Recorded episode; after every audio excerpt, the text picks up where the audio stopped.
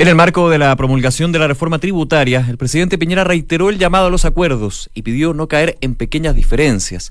Chile necesita mantener hoy más que nunca vivo el espíritu de diálogo, dijo el mandatario.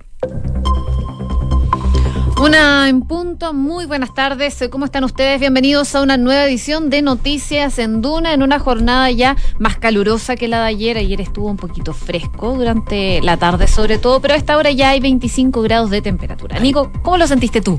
Yo ayer en la tarde eh, que estaba trabajando, de repente salgo de, los estudios del canal y veo nublado, digo, ¿what?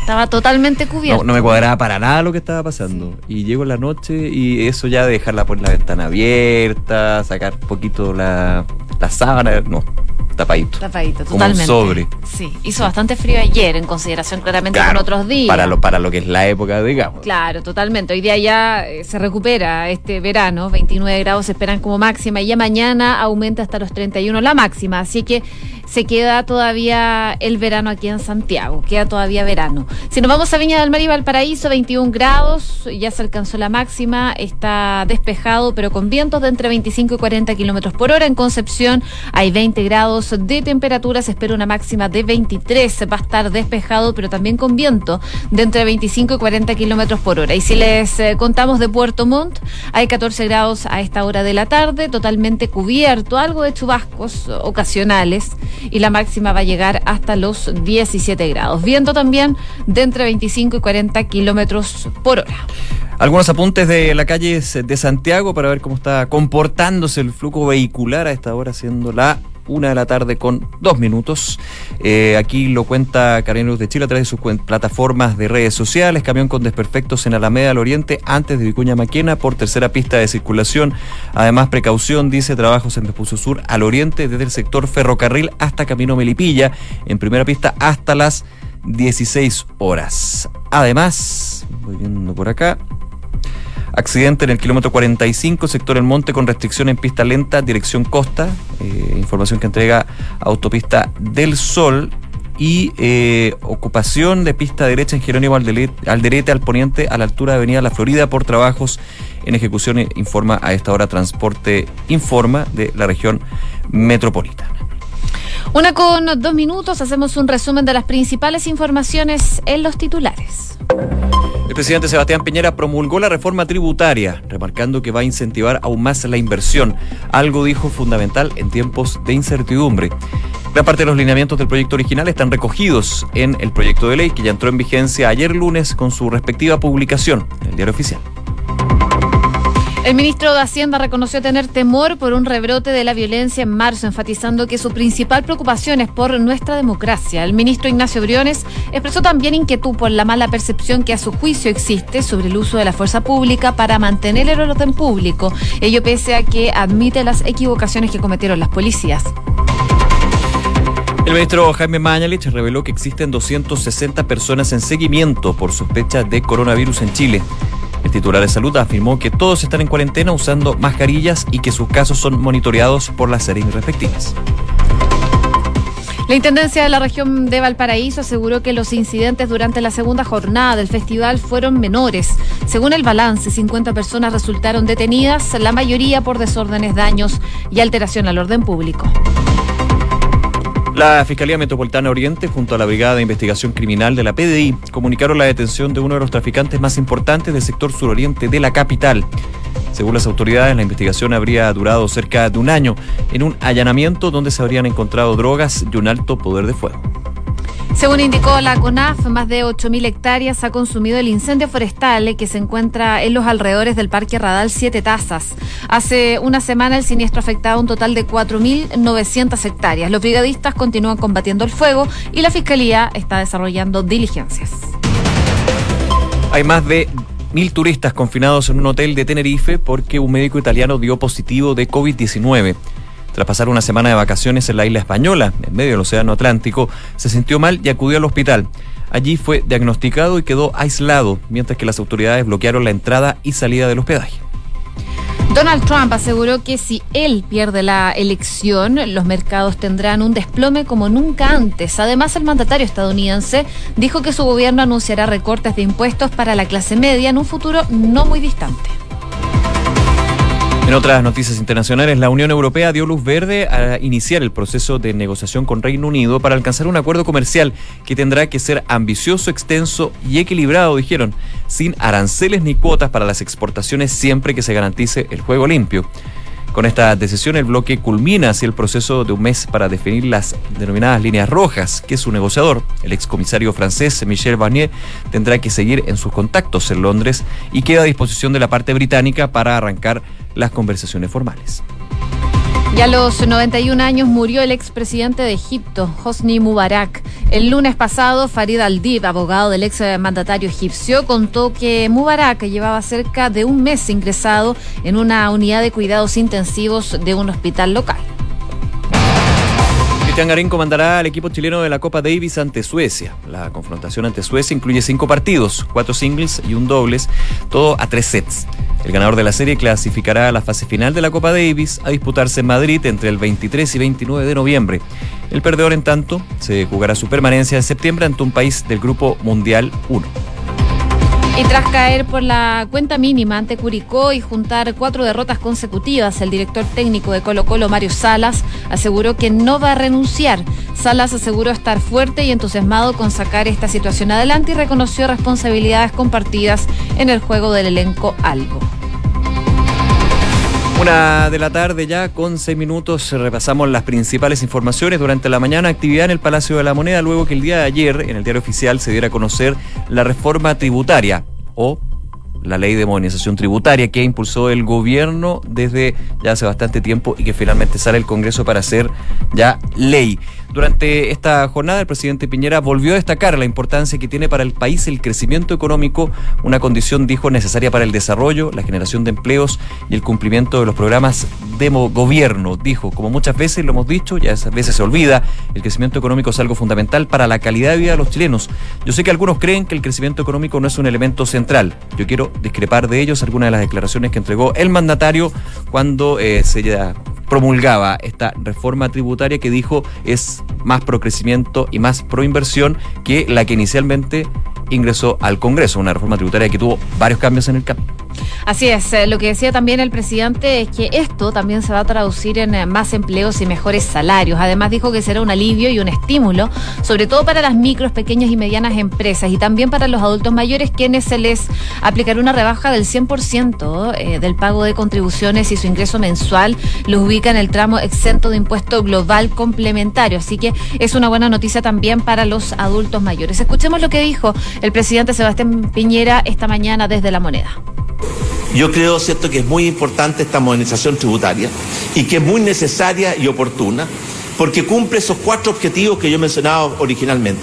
Favorecer el crecimiento, la inversión, el empleo, darle más certeza jurídica y simplicidad a nuestro sistema tributario, beneficiar a los sectores más postergados y también pedirle un esfuerzo y un aporte adicional a los sectores más favorecidos.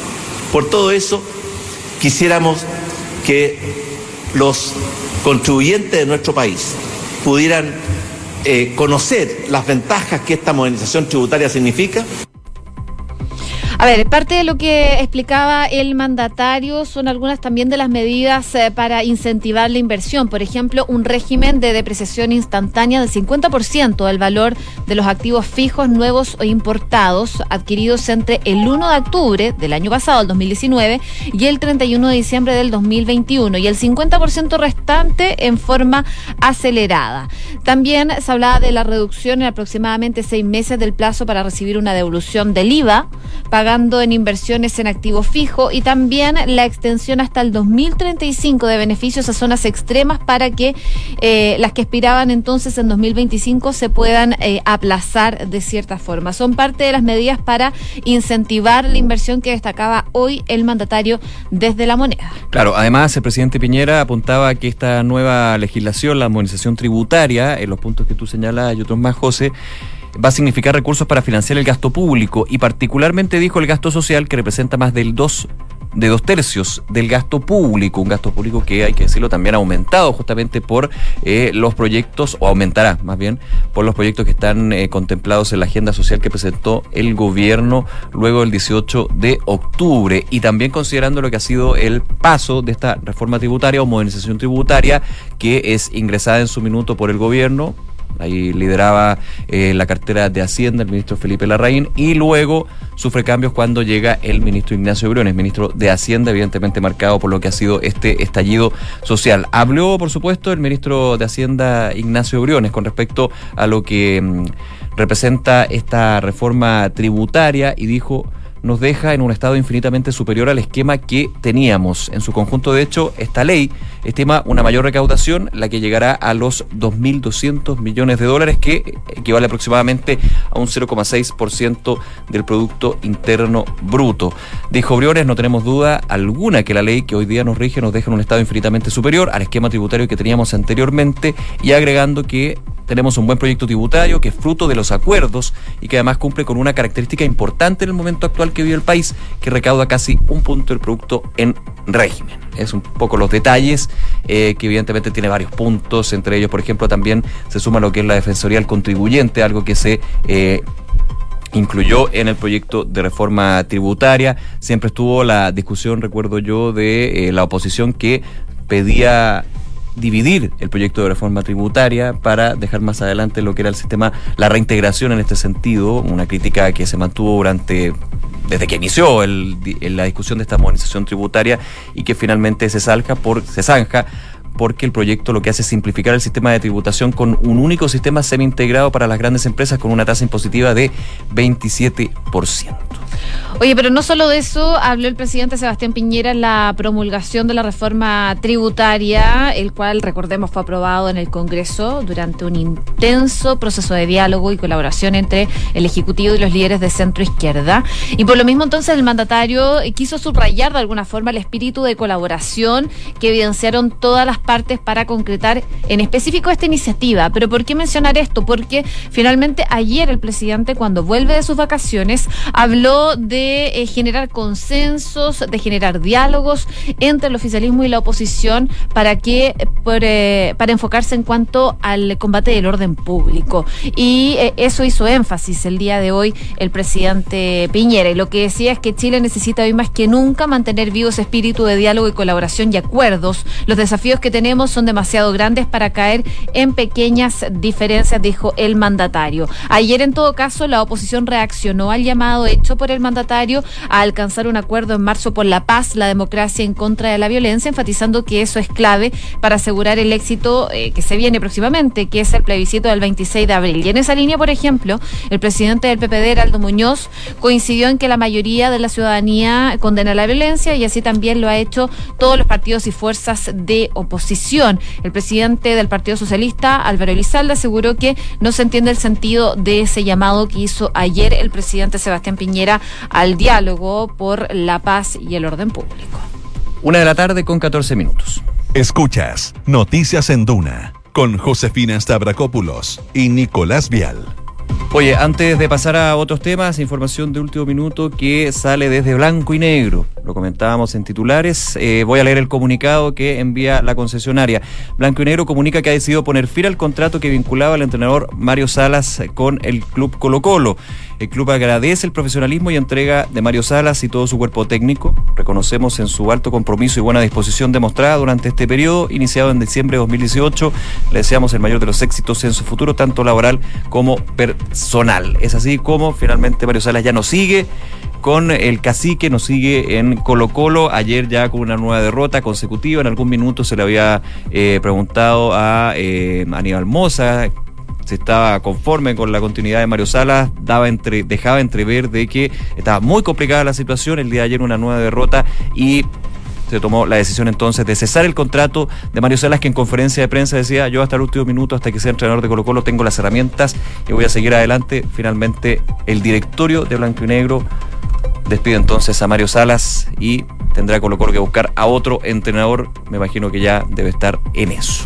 Mira, y luego que haya dicho voy a seguir luchando hasta el final, finalmente Sí, lógico. lo desvinculan. No, porque ayer le preguntaban si iba a renunciar. Él dijo, yo no voy a renunciar. Sí. Me van a tener que hacer, me van a tener que despedir y finalmente se concreta esto. Hace algún- algunos minutitos solamente se eh, entregó el comunicado de prensa de Blanco y Negro. A la espera de reacciones entonces respecto de este despido eh, de Mario Salas de Colo Colo. Ya cinco, eran cinco partidos, cinco partidos perdidos. Cuatro Cuatro perdidos al perdidos al hilo. hilo, consecutivos, claro. Que ya era una complicación. Mario Salas tratando de buscar variantes el día de ayer en el partido que se disputó. Mm, Mal por. Bueno, cosas, cosas del fútbol, como dicen. Una de la tarde con 15 15 minutos. Escuchas Noticias en Duna con Josefina Stavrakopoulos y Nicolás Vial. Hay informaciones respecto al coronavirus, eh, nacionales más bien, porque el ministro de Salud entregó hoy detalles respecto al seguimiento de 300 personas que consideran en riesgo de desarrollar coronavirus. Eh, esto lo dijo esta mañana el eh, ministro Jaime Mañalich, quien confirmó esta situación. Por lo menos durante la mañana y ayer en la tarde conocíamos de pocos casos, uno en Valdivia y dos que eran tripulantes de este crucero, el Diamond Princess. Pero al parecer son bastante más las personas que están ahí siendo vigiladas respecto de poder desarrollar este coronavirus. Lo que decía hoy día la subsecretaria Paula Daza es que son casos que están en riesgo de haber estado en contacto, que no son casos sospechosos, pero por lo mismo están eh, vigilando esta situación. Y según lo que decía la subsecretaria Daza, es eh, que el seguimiento eh, lo está realizando la autoridad sanitaria, es un seguimiento activo y dijo que las personas están en sus casas con medidas de protección para evitar contagios a cercanos. La Seremi de Salud respectiva las está visitando, las llama por teléfono constantemente eh, para ver si presentan algún síntoma y ellos puedan entonces acudir rápidamente a hacerse los exámenes correspondientes. Pero se sabe que son 300 personas a las que se le está haciendo seguimiento actualmente en Chile por riesgos en cuanto al coronavirus. Oye, y ante la espera también de lo que son los balances diarios y también la preocupación no solamente desde la OMS, sino de las Naciones Unidas con respecto a lo que está sucediendo con el COVID-19, en T13 Radio habló el ministro de Salud, Jaime Mañalich, y se fue con todo. Solamente voy a, a citar lo que dijo. Este caso ya es una pandemia, hay que decirlo con toda claridad, a pesar que la Organización Mundial de la Salud no la ha declarado como tal, pero cumple los criterios para ser nombrada como una pandemia. O sea, se fue con todo el ministro Mañalich al mencionar el concepto que desde la OMS todavía no se quiere mencionar. Muchos Pero hicieron alusión a eso ayer igual en la, en la OMS. Sí, claro, hicieron alusión de que había un riesgo, pero todavía no la califican Claro, como aquí el ministro de Salud de Chile la califica ya como una pandemia, evidentemente con todos los datos, con la estadística y por sobre todo la preocupación que se da con un virus que ya claramente no está entre comillas, ya no está encapsulado en China, sino que claramente está en otros países. Estamos viendo lo que sucede en Europa, por ejemplo, lo que está sucediendo en Italia. Eh, hoy día, por ejemplo, también información en Irán con respecto al viceministro de Salud. Sí, el contagiado. viceministro de Salud está contagiado. Él había dado una conferencia de prensa. Recordemos que Irán se ha visto muy afectado por este brote de coronavirus. Hay varias personas infectadas y también varios muertos ya. Si no me equivoco, van más de 50 muertos en Irán producto de este coronavirus. Él, como les contaba, había dado una conferencia de prensa y había generado dudas, eh, dudas en ese momento porque cuando él estaba hablando se le vio transpirando y muy afectado. Dijeron, bueno, a lo mejor eh, es parte, no sé, del clima, a lo mejor se agarró un resfrío, pero efectivamente el viceministro de Salud eh, ya dio positivo y se confirmó ya el contagio con coronavirus. Y algo también está pasando en España, como tú mencionabas, Nico, eh, en un hotel. eh, Tenerife. Benerife. En Tenerife, perdón, eh, hay más de mil turistas eh, confinados en un hotel eh, porque un médico italiano dio positivo en coronavirus, así que las personas ahí fueron totalmente aisladas en ese hotel, no se permite la entrada ni salida de las personas y ya hay una noticia de último minuto que dice que la esposa también de este médico italiano dio positivo eh, en cuanto a esta enfermedad. Y en España confirmaron el primer caso ya de coronavirus específicamente en Barcelona. Así es, una mujer italiana de 36 años, residente de Barcelona, que es el primer caso en Cataluña y se va sumando entonces al resto de los casos que se daban a nivel eh, europeo y por eso sigue preocupando de que eh, eh, tiene un alto nivel de contagio. Es una mujer italiana, es una mujer, perdón, de 36 años, de nacionalidad italiana que reside en Barcelona. Dicha mujer viajó del 12 al 22 de febrero a la zona de Milán y Bérgamo y tras sentir ligeros síntomas de enfermedad contactó con el hospital clínico la pasada noche del lunes. Se hizo el test. El test finalmente determina que tiene COVID-19, que se trata de un caso de sintomatología leve con un cuadro epidemiológico similar a una gripe y sin patologías previas. Así que ya se van sumando nuevos casos y eso va preocupando, recordando que aquí en Chile no ha llegado el coronavirus. Hay, como decíamos, entre 260 y 300 casos sospechosos que tienen que seguir todo un protocolo de aislamiento, detección y monitoreo para justamente hacer una prevención de este caso. Recordemos que hasta el minuto hay una barrera que existe entre Chile y lo que son los casos, principalmente cuando se encapsulaba el tema en China, porque evidentemente desde el Asia hasta Chile tiene que uno hacer escala. Pero evidentemente cuando ya vemos que la situación ya llega a Europa, ahí, eh, se empieza un poco a, a complejizar el panorama ha llamado el Ministerio de Salud de la red asistencial chilena a tomarlo con calma y obviamente esperar si es que llega. Hay un alto porcentaje que llegue en algún minuto, todavía no ha llegado a eh, nuestra región, pero eh, evidentemente hay una alerta sanitaria que justamente va a prevenir eso, en términos de que hay una encuesta, hay una hay una eh, detección temprana y justamente se hace un aislamiento, hay una serie de hospitales que ya están destinados para que si hay un caso rápidamente derivarlos y eh, hay que estar ahí. Lo otro, la, la recomendación que ha dado el Ministerio de Salud, que evidentemente si en algún minuto llega a aparecer el coronavirus, como no hay vacuna todavía, hay que concentrarse en los otros virus. Los otros virus que son invitados de piedra de todos los inviernos, el sincicial y la influenza, que para eso hay tratamiento de virus, por eso se ha hecho el llamado y se ha ampliado el grupo de eh, personas llamadas para eh, vacunarse con eh, el virus contra la influenza. Así que ojo con eso, es un tema importante. Una con 21 minutos. Escuchas Noticias en Duna con Josefina Stavrakopoulos y Nicolás Vial.